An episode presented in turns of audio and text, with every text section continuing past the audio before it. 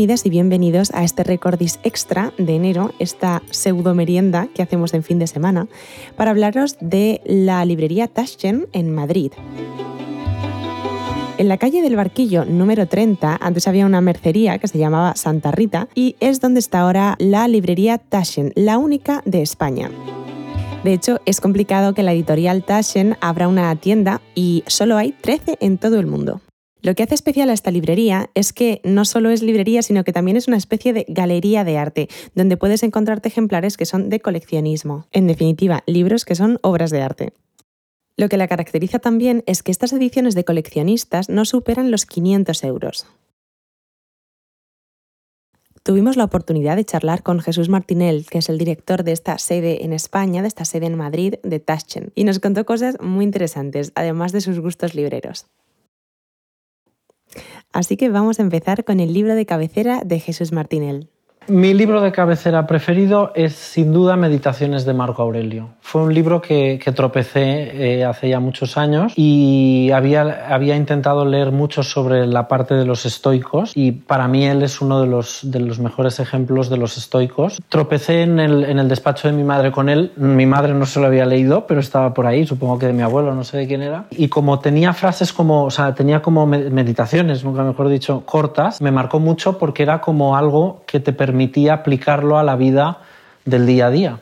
Una novela te pones en la vida de, o sea, ¿no? Es como que de repente te cuentan una película, ¿no? Una historia y, tú te puedes sentir identificado con César, pero ahí todo en lo que él decía. Entonces yo decía, digo, este señor lo dijo esto, en fin, hace tropecientos mil años. Entonces era como, bueno, pues es fuerte como sus reflexiones se han mantenido a lo largo de, hasta ahora, ¿no? Y te son útiles, ¿no? Muchas veces yo he dicho siempre que soy anti libros de autoayuda porque me cuesta no entender. Digo, para mí la salvación, o sea, siempre digo la salvación para mí está en los clásicos. Entonces fue como una cosa de decir y siempre lo tengo en donde voy, o sea, tanto vivo en Barcelona, pues en Barcelona tengo una copia, la de mi madre, y en Madrid me compré una y la tengo siempre allí. ¿Qué libro te enganchó a leer? ¿Qué libro me enganchó a leer? Pues mira, eh, es muy fuerte, pero yo soy de la generación Tolkien y Harry Potter. Y luego, o sea, es muy fuerte, pero luego no, o sea, Harry Potter sí, no sé por qué le tengo cierta, em, no sé, muy, muy, o sea, me enganchó muchísimo, ¿no? Y luego las películas me decepcionaron, como suele pasar muchas veces que lees el libro y luego la película, en fin,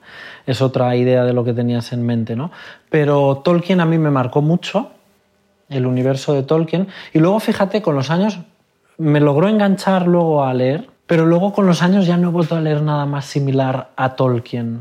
Ya es como que no bueno, no conecta. Supongo que cada fase de, la, de, edad ¿no? tiene su... Entonces, Tolkien me enganchó a la lectura 100%. ¿Hay coincidencias con el que fuera tu libro favorito de la infancia? No, porque mi, bueno, mi libro favorito de la infancia me gustaba mucho y es un tópico, El Principito, que luego cuando te haces más adulto, eh, de, alguna manera te das cuenta de la profundidad que puede tener ese libro, ¿no? Cuando eres pequeño no, no te enteras de casi nada y luego después los matices empiezan a salir, ¿no? Y dices, joder, si, si yo, ¿no? Si en ese momento hubiese entendido la profundidad de, tal.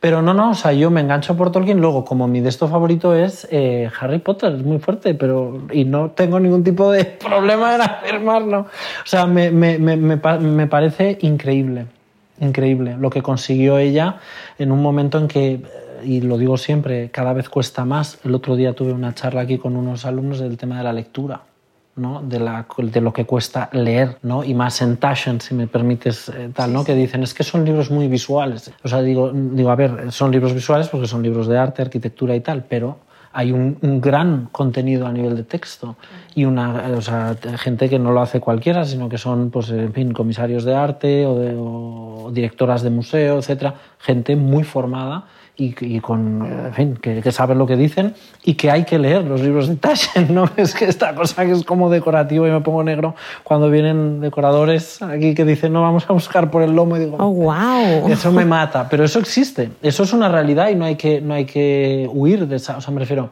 es una realidad. Mi equipo ya me conoce, me lo dice, me dice, cuando vemos ya que hay un interiorista ya te decimos que salgas. Porque, no, pero por un tema de que es, eh, ¿no? Un poco, pues yo entiendo, cada uno pues diseña un proyecto lo que sea, necesita llenar espacio, pero luego hay muchos clientes aquí en Taschen que tenemos un cliente que compró la obra completa de Rafael, que es la primera vez que lo hemos sacado en toda la historia de Taschen, que ha sido muy difícil, el XL grande de Rafael, y vino a comprarlo en inglés y le dije, pero Ángel, digo, sí, vamos a sacarlo en español, tú no hablas inglés, dices que estoy con tanta ansiedad por entender, por leer el texto, por, porque lo hacen, no sé, jodido, no sé, bueno, varios comisarios y comisarias de arte, me dice, estoy, he leído la crítica y estoy con tanta ansiedad que es que me lo compro en inglés, digo, pues estás loco, porque no es un libro tampoco desde los grandes, y me dice, da igual, ya me lo compro en español, pero ahora, digo, bueno, pues ese tema, ¿no? Es decir, el tema de, la, necesidad de que la gente lea, ¿no? Porque, o sea, Hockney en una, en una reflexión en su libro último que ha sacado, que habla con este con Gayford, que es un crítico de arte, dice Nadie se da cuenta del poder de las imágenes. ¿Pero por qué cuesta tanto que la gente lee, lea? Porque el problema es que las imágenes son muy poderosas. ¿Cuál dirías que es tu libro favorito del momento? Libro favorito del momento, te diré, y pues, Julio Carlo Argan fue un... O sea, y se llama Renacimiento y Barroco. Eh, a ver, Julio Carlo Argan fue un historiador de arte que fue alcalde de Roma, comunista, y ah, anteriormente había sido profesor de historia del arte. Entonces, siempre en historia del arte, para los que no hemos estudiado historia del arte, el referente es Gombrich, que hizo un gran libro, un maravilloso libro que se llama, creo recordar, Historia del arte por G.H. Gombrich. Y logra lo que pocos han hecho, que es sintetizar toda la historia del arte en un tomo. Y en un tomo amable, porque hay fotografías, te permite ver porque Taschen entra en, la onda cuando se da cuenta que no hay libros de arte, que, el alumno de historia del arte pueda ver, decir, pero a ver, esta obra que me están diciendo tal, ¿cómo la puedo ver? ¿no? Entonces, Gombrich logra eso y cuando yo leo a Gombrich, digo, me falta algo, es decir, esto es como un barniz muy general, pero necesito ir a más. Y de repente un día, en un, en un anticuario budista, en Barcelona, sí, con una persona que se llama Jorge Pardo, que es un tío que tiene una cabeza, en fin, de las personas que más me han marcado en mi vida, me dice, bueno, dice, yo estudié mucho la cultura occidental y ahora la cultura occidental ya me parece, en fin, que esto ya otro tema y él había estudiado, o sea, estaba estudiando ahora mucho sobre cultura oriental, vivió en la India, etc. Y entonces me dice, en historia del arte nadie sabe lo que es historia del arte si no lee a Julio Carlo Argan. Y entonces yo dije, digo, ah, sí, sí, claro, yo no tengo ni idea de quién me está diciendo este hombre tal.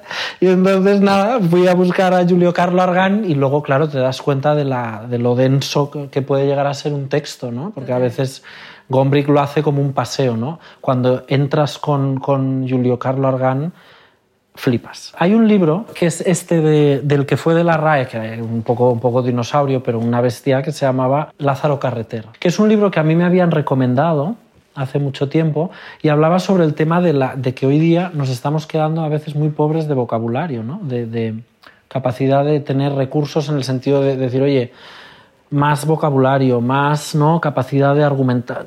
Y entonces él un poco se quejaba, lo que hoy día ya lo tenemos muy normal, ¿no? Por ejemplo, cuando estás en una empresa, oye, ah, me tienes que hacer el feedback de esto, ¿no? Yo me acuerdo que tenía un profesor que me decía, ¿qué, qué es esto de Con lo rico que es el castellano, ¿no? En palabras. Claro, ¿no? Entonces un poco era en plan de decir, oye, eh, ok, si estás en una empresa internacional, bueno, vale, tal y cual, pero siempre todos cometemos esta cosa como de, ¿no? Y dices, oye, en verdad y Lázaro Carreter insiste ¿no? en la importancia de cuando estás leyendo un libro, ¿no? si hay una palabra que no entiendes, hay mucha gente que pasa. Yo lo he visto esto. O sea, en plan, en alumnos que he tenido en el máster o lo que sea, entonces dices, no, oye, pierdes tiempo, porque real, o sea, tienes que parar, tienes que ir al diccionario o Google, bueno, iría ya a googlear, ¿no? Pero me refiero que parece una tontería, pero a mí me ha ayudado muchísimo a la hora de ordenar, sobre todo mi cabeza, pero me refiero en plan de, de y de ganar en, en, recursos a la hora de... Sí, de comunicarse al fin y al cabo. Sí, porque luego lo ves que la gente, pues lógicamente, el otro día me decían, a nivel de mis sobrinos y tal, me decían, es que nos dicen que tal, que en comunicación, digo, claro, es que es importante, ¿no? Entonces, para mí, cuando me dicen la base de todo eso, a mí me la ha dado la lectura. Háblanos de un libro que creías que te iba a gustar y no te gustó. Muy relevante, pero como todo el mundo lo leía, lo leí. Porque, bueno, ¿dónde va Vicente? A veces, ¿dónde va la gente? Pero mira, Dan Brown y luego Carlos Ruiz Zafón, tampoco. Reconozco que entiendo, Julia Navarro también me había leído, no me acuerdo cuál era, pero eso ya es más novela. Pero, y no soy muy novelero, Quizá también por eso y no quiero tampoco tal, pero bueno, igualmente, no, no. Y al revés, un libro que pensabas que no te iba a gustar y te gustó.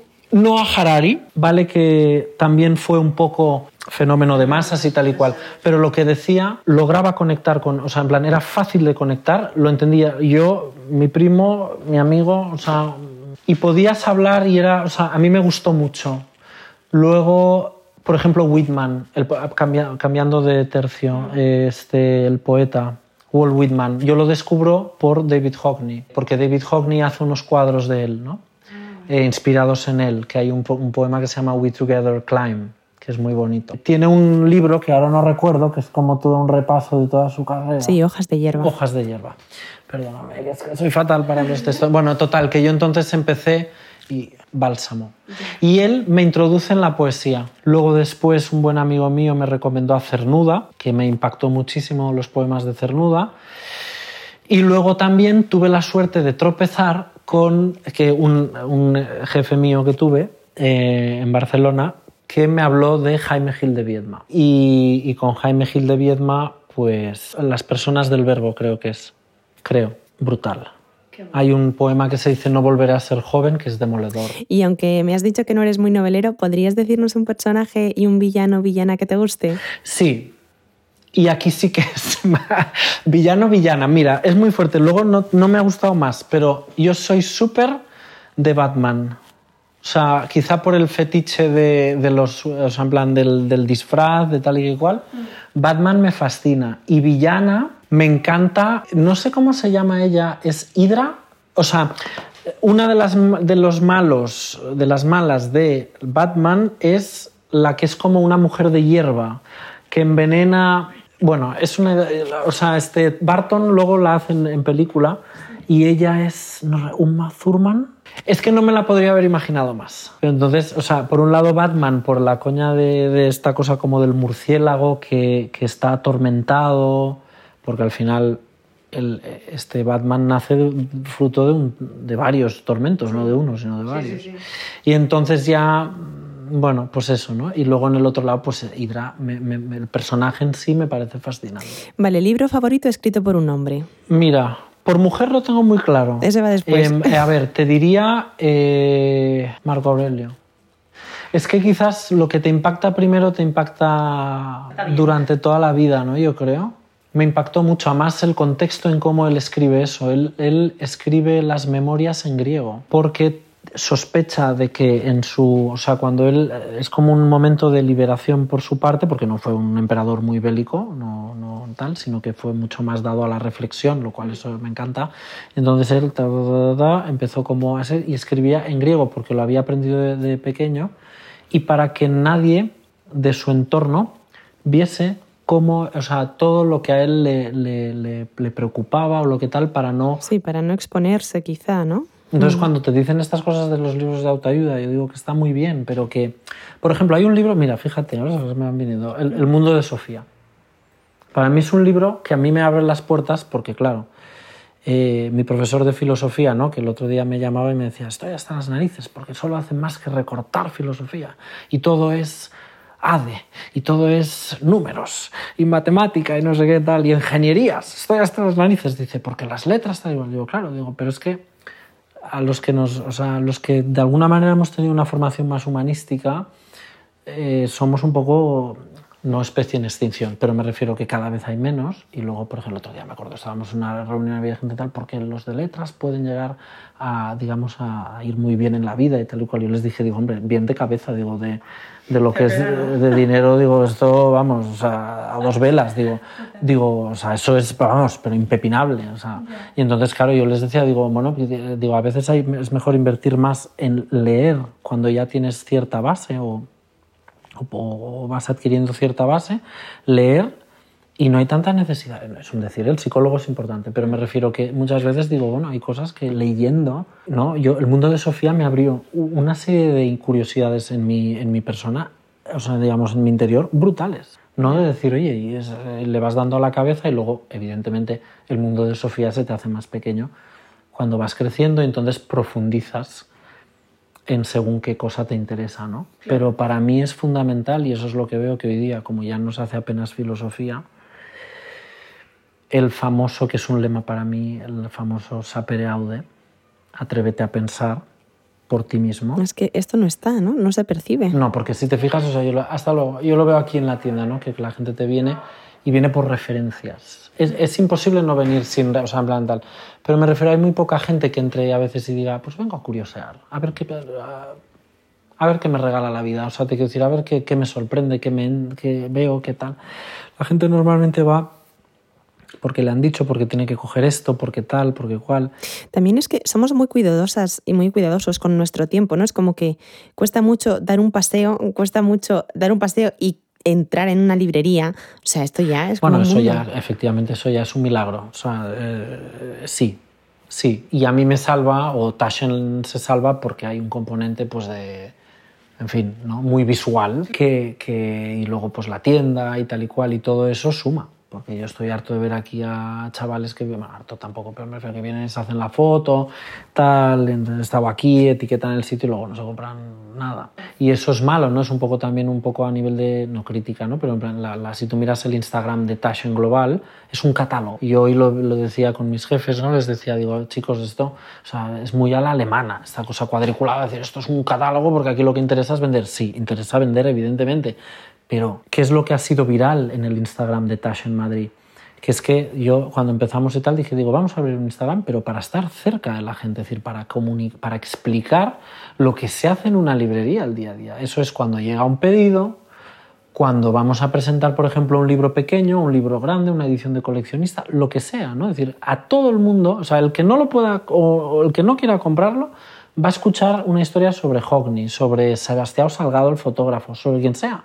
Pero en plan, oye, unas pequeñas ¿no? Claro, pinceladas. Eso es un poco, pero luego, por ejemplo, también digo, Taschen está cambiando. La nueva CEO, que es Marlene Taschen, que es hija de Benedict Taschen, porque Taschen es, es un negocio familiar 100%, ella se ha dado cuenta. Lo primero, yo tuve la suerte de estar cenando con ella eh, cuando vinimos a hacer los 40 años de Taschen que se hicieron aquí en España y me tocó al lado que yo estaba, o sea, no cené nada, o sea, no cené absolutamente nada en toda la cena y mira que la cena era buena. Y entonces hubo un momento que le dije, digo, eres, digo, yo ya sé que obviamente tú tienes una visión del, del bosque gigantesca, ¿no? Yo estoy ahí en una, metido en una rama, pero le decía, digo, eh, eres consciente que necesitamos más libros de mujeres y, y que hablen sobre mujeres, ¿no?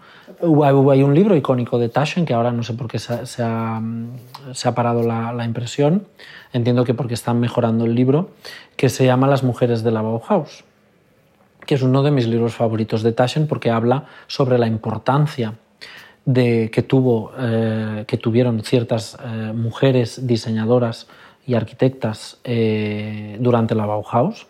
Y luego les decía, digo, al igual que hay pocos españoles de edición de coleccionistas, porque otros son americanos, alemanes, tal igual. Digo, tenemos un déficit de mujeres, es decir, necesitamos, eh, pero no por, no por cumplir el cupo, que soy anti cumplir cupo, o sea, es algo que, y estuve en política, o sea, me refiero, pero no, no, es un tema de decir, perdona, hay grandes artistas, eh, mujeres, y hay que darles visibilidad. Yo les decía, digo, aquí no puede ser que, que tengamos a Beatriz Milhases, que es la la chica, la artista brasileña, muy buena, ¿no? Y que no tengamos otro...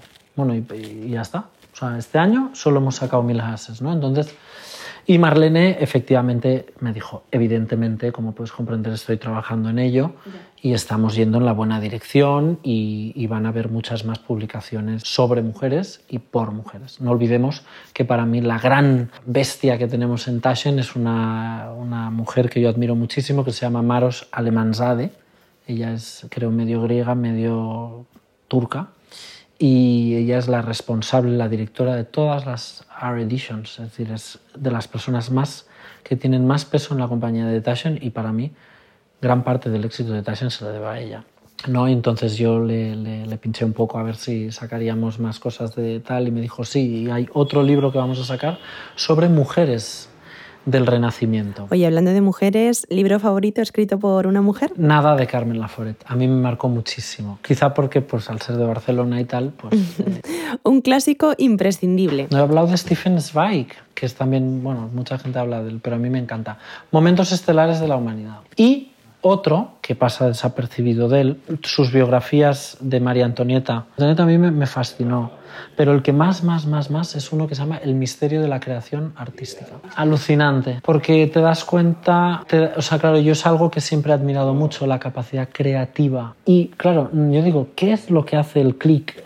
Esa cosa que distingue que, por ejemplo, ¿no? ahora que también eh, estoy eh, abriendo una, una floristería, mi compañero que trabaja allí tal y cual es como, ¿cómo hace que tú puedas coger cinco o seis pares de, o sea, de flores que hay por ahí tal y cual, juntarlos y hacer un ramo tan maravilloso? Y yo tengo sensibilidad, o puedo considerar que tengo sensibilidad o, buen gusto, pero soy incapaz de poder materializar eso.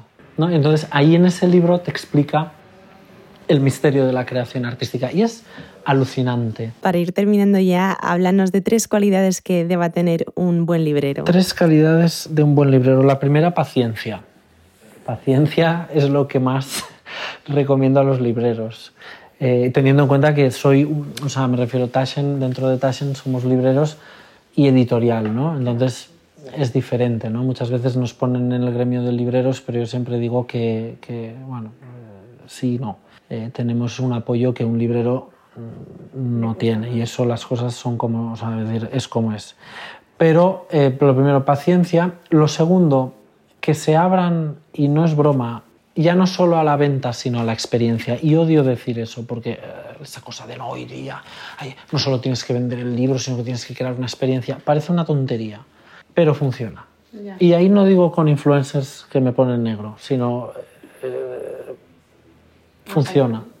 Funciona, es decir, en la manera en que tú explicas las cosas, en la manera en que tú haces participar a la gente de un libro, ¿no? O sea, yo lo he visto en la librería Gaudí, que es una de mis librerías favoritas de Madrid y obligatorias de ir, que es la, Gaudí en, aquí en Argensola, eh, que a veces organizan como charlas en plan de un artista y entras allí que está todo como en plan un libro por aquí, un libro por allá. A mí ese es el tipo de librería que me gusta. Mm. Eh, y entonces entras allí y de repente hay un señor que te explica, pues en fin, una historia ¿no? de, de, un artista. El último fue este Piero La Francesca que fuimos a una presentación. Y ahí, pues de repente ves gente joven, ves una persona, un galerista mayor, una persona retirada que está ahí tal y cual. Entonces se mezcla un tipo de público que todo, todo suma todo te suma, ¿no? Entonces sales de ahí, te explican una historia, ¿no? Y compras o no compras el libro en función de si te ha gustado o no lo que te han explicado. Mm. Eso me parece maravilloso. Y no sé, una tercera, pues es que Paciencia, más paciencia. Más paciencia todavía, sí señor. bueno, eh, para terminar ya del todo, háblanos de, de, la historia de Taschen. Pues mira, es muy interesante porque Taschen siempre la gente entiende que es como un editorial, que siempre ha sido un editorial de masas y tal y cual. A ver, Taschen empieza en el 80 en Colonia.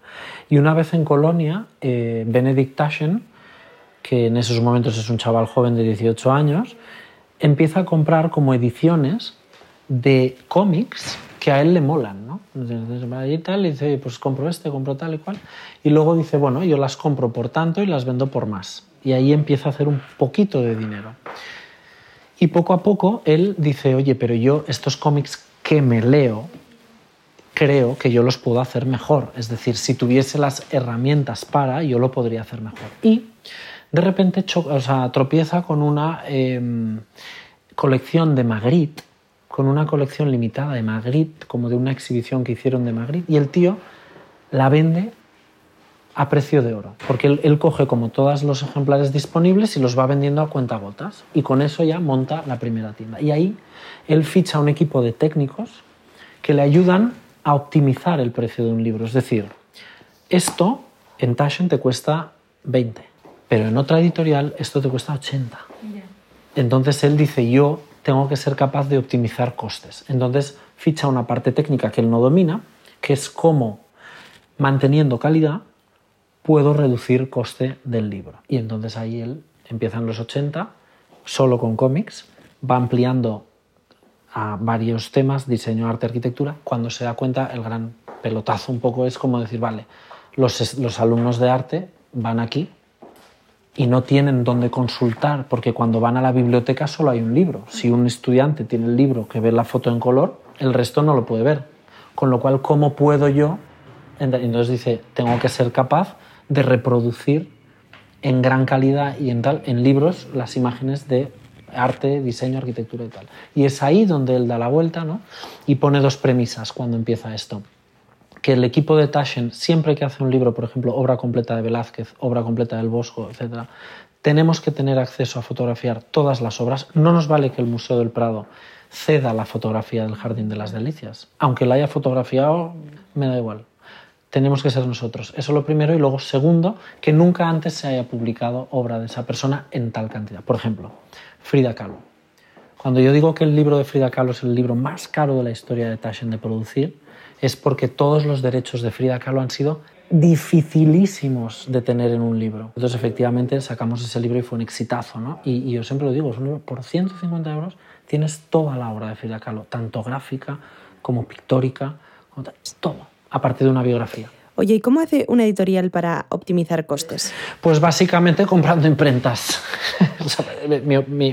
mi, conclusión, ¿no? O sea, un poco, no. O sea, me refiero un poco es eh, entendiendo todo lo que es el proceso, todo lo que es el proceso de producción de un libro de Taschen, que intervienen muchos, se imprime todo en Europa, prácticamente todo en Europa, eh, y luego sobre todo es ajustando al máximo los márgenes, es decir, por volumen hay lo, que le llaman ¿no? el RAP, el volumen de descuento por, por volumen, y ahí es donde Taschen, eh, si hace una producción muy grande, se lo dan a mejor precio, ¿no? O lo cierran a mejor precio. Entonces, bueno, pues un poco eso y luego también que, claro, evidentemente cuando ya llevas 40 años haciendo libros, llega un momento que ya sabes cómo optimizar el valor, el, precio, ¿no? Para que no se te disparen.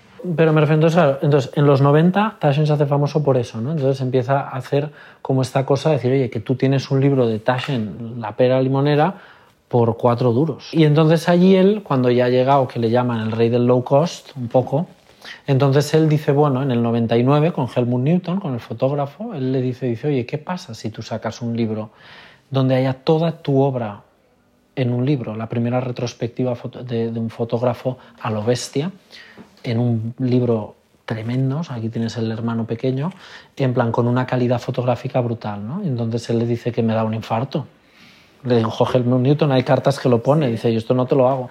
Y entonces eh, Benedict le dijo, tienes que hacer eso. Es decir, veo que eh, tiene que ir en esa dirección, entonces yo lo que haría es eso, ¿no? Es decir, eh, tómate tu tiempo, estuvo ocho años para hacerlo. Eh, publicó lo que le llaman el primer sumo, porque Benedict fue a un viaje a Japón y se fascinó. Por... Benedict es un, tío, un personaje, o sea, es como una especie de... Él vio ¿no? un combate de sumo y dijo, pues eso es mi idea, es decir, mis libros tienen que llamarse sumos, o sea, los collector tienen que ser sumos. Entonces él hace grandes formatos gigantescos, que son los que ves aquí, y les llama así. Entonces tienen una tirada limitada y van firmados cada ejemplar por el artista. ¿Qué pasa? Que cuando se le plantea a Helmut Newton, el primero, que es el primer colector de Taschen, Benedict le dijo, mm, bueno, ahora ya después de años que has estado pensando qué meter en el libro, porque eh, Helmut en cartas correspondencia con Benedict le dice que tiene ansiedad, que no duerme por las noches, porque para él es imposible condensar lo más importante de su carrera en un libro. ¿no? Y él le dice, es que dice, no te preocupes, digo, la gente no va a saber si has quitado o has metido X. Y entonces le va, le va como acompañando en eso, hasta que al final accede, cierran el libro y luego, claro, le llama y le dice, ahora los tienes que firmar. Y claro, Helmut Newton le dice, no, o sea, esto no. Yo no puedo, o sea, yo no puedo firmar 10.000 copias. Y firmó 10.000 copias. Entonces fue la firma más larga en el tiempo porque estuvieron años. O sea, los libros se iban sacando en tandas de mil entonces, de repente, pues él estaba en América, tal, venga, firma mil ejemplares. Entonces, tiene que ir todo el equipo de producción, van solo con una página, no van con los mil sumos, pero entonces van allí tal y cual, y luego, venga, tienes ahí al artista que está hasta las narices, o sea, te está maldiciendo y se está cagando en Benedict lógicamente, y, eh, pero ahí tienen que estar tal, tal y tal, ¿no?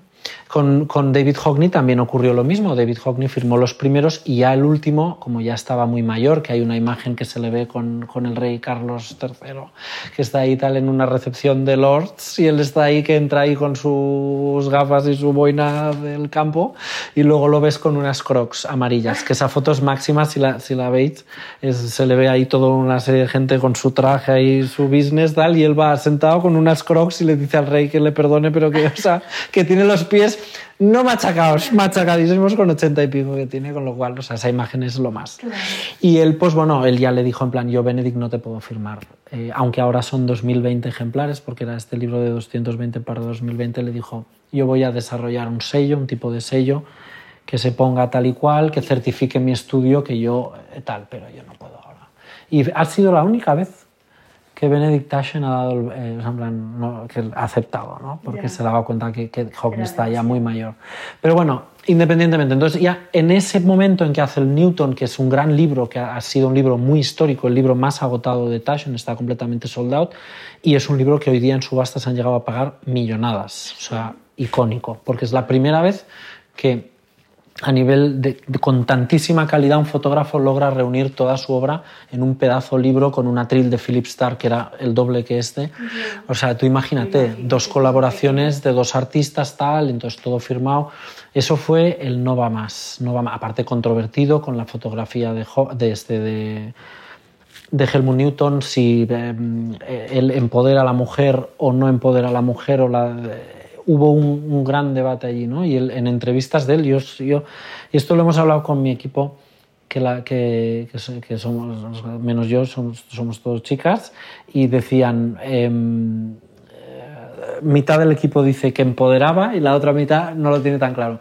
Pero, pero él en una entrevista lo dice, dice, a mí las mujeres me provocaban eh, timidez, ¿no? Era como un tal, ¿no? Entonces él siempre iba hacía unas fotografías donde la mujer se veía elevada, es decir, a los ojos de la cámara la, la, figura femenina se te venía encima, o sea, era como decir, cuidado que estoy yo, ¿no? Pero claro, luego hay otras fotografías que él siempre narra como historias, ¿no? Pero hay una fotografía donde hay una, silueta de una chica y una silla de montar que generó mucha controversia en un hotel, tal, o sea, luego tuvo... Pero él siempre explicaba esto, ¿no? Que, que de alguna manera él lo que buscaba con eso era empoderar a la mujer, ¿no? Y ahí hubo un debate en los, en los 90, casi 2000 siguió ese debate y ese libro batió récords. Y entonces ya cuando llega ahí, él tiene claro que hay dos líneas. Por un lado, los libros que tú, que es verdad, en Taschen tú te puedes comprar un libro por 7 euros. Eso es imbatible, mm. ¿no? Y luego, por otro lado, pues te puedes venir aquí y, pues, en fin, si quieres invertir en, en arte o en ediciones de coleccionista, pues te puedes gastar mm. lo que quieras.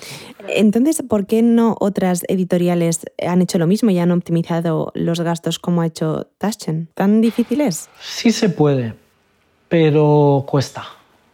Eh, Taschen ya lleva muchos años haciéndolo y por lo tanto ahora aplica una, entiendo como una serie de fórmulas que han venido haciendo durante muchos años y les ha funcionado. Yo lo que veo es que hoy día, no lo digo por el mundo editorial, pero incluso lo veo con la floristería que ha empezado, que no tiene nada que ver con libros, ¿no? pero ves que la gente quiere trabajar poco. No es una cosa que sea una premisa, ¿eh? que siempre me dicen aquí que soy muy bestia cuando digo las cosas. No, hay mucha gente que trabaja muy duro y, que se lo gana muy bien y tal y cual, pero me refiero que lo veía ahora, por ejemplo, hay una página que se llama Idea, o Idea, que es una página que vende revistas y libros antiguos, que yo colecciono muchas cosas de, de, fotógrafos y cosas antiguas que encuentro por Iberlibro, que es un gran portal y una gran, o sea, el que inventó Iberlibro, yo es que le habría que hacerle un monumento, o sea, es una barbaridad Luego me dicen es algo muy sencillo, digo, bueno, pues haberlo hecho tú hace años. Te quiero decir, a mí me parece una maravilla. Entonces, cuando yo fui, que a veces voy a hacer este, búsqueda de libros a Londres o tal y cual, y voy, y ves que entras en una librería o en algún sitio de estos de libros antiguos, que es donde a veces te la cuelan, y entras y tal y cual, y, me acuerdo que había uno que se llamaba London Scene que era un libro que había como un ojo y eran todas fotografías en blanco y negro sobre la escena londinense underground y todo esto que me chifla lo vi tal y cual. Entonces, pues, en Londres tal, que había solo como cinco libros por vitrina y dije, digo, esto, en fin, bueno, 850 pounds, una burrada y dije, y yo, ya estaba ahí tal y cual, digo, evidentemente no me voy a gastar semejante dineral en un libro. Y dije, digo, pero me cago en, digo, esto tengo que tal. Entonces, digo, voy a mirar por Wallapop, ay, digo, por Wallapop, por, por Iberlibro. Y lo empecé a mirar. 23 euros. Entonces, estamos en una sociedad en que todo es tiki tiki clicar, en, todo es en plan, lo quiero, lo veo. Y a idea juega esto, ¿no? Te lo venden cool, te lo venden bien y te meten una nata que te desmontan. Y de repente, claro, llegas allí y dices, pero lo he encontrado por 20, entonces este señor me está timando, porque una cosa es que digas, bueno, vale, muy bien, yo lo he buscado, lo tal, lo he guardado, te lo he limpiado de polvo, te lo he puesto allí, Bueno, pues vale, pues 100, 100, bueno, carísimo, pero, pero 700 y pico, digo, esto me la está...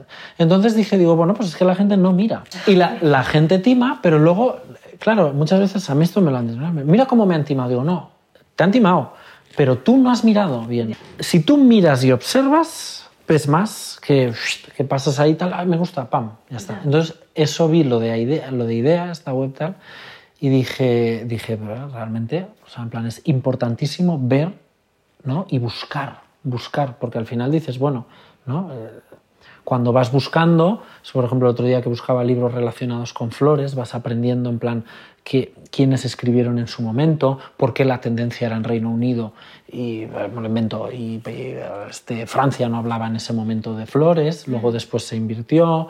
Es decir, vas entendiendo una serie de cosas, ¿no? Que si de repente te vas tragando lo que te van tal, es como, bueno, pero sapere aude, es decir, atrévete a pensar y a, ir más allá de lo que tú ves. Claro, es tan difícil cuando estamos educados en una sociedad eh, que funciona a golpe de clic, que todo es efímero, eh, que todo es imagen que pasa y se va superficial. No, es complicado. Se ha acabado el matiz. Es decir, ya no estamos en una sociedad de matices. Ahora es o blanco o negro, o estás conmigo o estás contra mí. Es decir, y lo veía ahora hace poco, en, cuando, hace años ya cuando estaba en política, ¿no? oye, primero, elogio de la duda, permíteme dudar de lo que me estás diciendo, ¿no? Y luego, que no necesariamente tengo que comprarte toda la idea o, o me tienes que vender toda la idea. Puedo estar de acuerdo en esto o en ese lugar. Y lo más bonito, que es para mí lo que sirve la política y de lo que no sé qué narices están haciendo, que es decir, podemos ser capaces de llegar a un término medio. ¿no? Y luego la sociedad de, decir, oye, todo es, como tú has dicho, inmediatista, botón, clic, no puedo esperar, tal. Dices, oye, algo, aquí sí algo hemos hecho mal. ¿no? Es decir, cuando es la maravilla de poder llegar a casa, de, estar, de, respirar tranquilo, de poder leer, de poder estar tranquilo, de poder... ¿no? Y no esta cosa de y tal, y no sé qué. Y en todo momento estamos mirando. el otro día me decían mis amigos, es que no hay nada en Netflix, no hay nada en no sé dónde, no hay nada en tal. Digo, Ahora me decían esto de Emily in Paris y yo les decía, digo, vi un capítulo y dije, digo, o sea, no, o sea, va a explotar la televisión. O sea, me refiero, ¿qué es esta sande o sea, ¿qué es esta tontería? O sea, te quiero decir. ¿No? Entonces, claro, si esa gente no lee, pero también vayamos a por qué no leen, porque al final también muchos me dicen, sí, sí, pero perdona, me despierto a las tal, trabajo tal y cual todo el día, llego a las 8 a casa, ¿qué me voy a poner a leer? Estás agotado, claro. Claro. Entonces también es verdad que los tal y como está montado ahora el tinglado, eh, habría que intentar ¿no? decir, bueno, pues al igual que también hay que dar más tiempo libre a la gente para que pues, cuiden, o sea, me refiero, cuiden de conciliación familiar, etcétera, etcétera, también conciliación que yo llamo personal. O sea, mis, mis 45 minutos, rara vez una hora entera, mis 45 minutos, una hora sin el móvil, sin el móvil, fundamental. Pues esto es lo que nos contó Jesús Martinel, que desde luego tenía para rato, tenía muchas cosas que contarnos y muy interesantes, así que solo puedo decir que busquemos esos 45 minutos diarios de lectura y nos cultivemos en el sapere aude, que esto no se muera. Y por aquí nada más, nos escuchamos en el próximo programa.